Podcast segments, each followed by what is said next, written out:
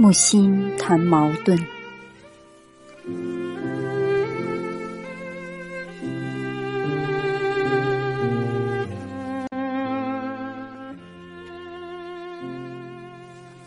矛盾在上海的时候，我们见过面，但他不是我的远亲，我们只是来自同一个地方而已。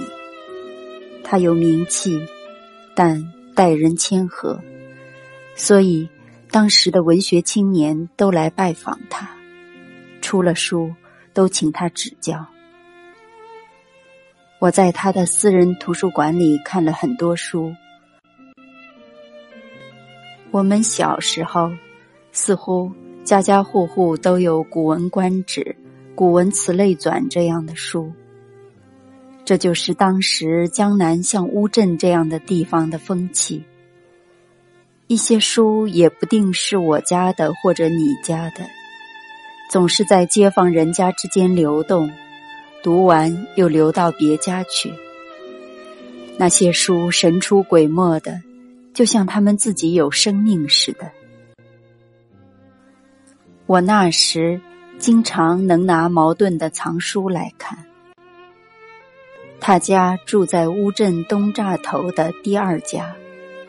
我家在尾巴那里。我家某某与他家是姻亲，我可以自由去他家拿书看。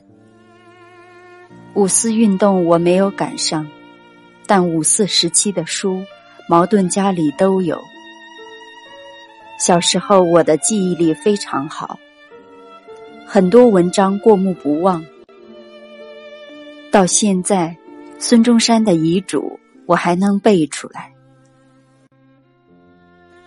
有一次，我看新文学刊物的时候，见标题“一代文坛巨匠鲁迅昨在沪上陨落”，我就大惊，说：“哎呀，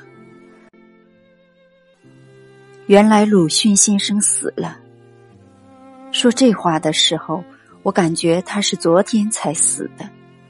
其实已经是十年前的事了，无非我看的是矛盾家十年前的刊物罢了。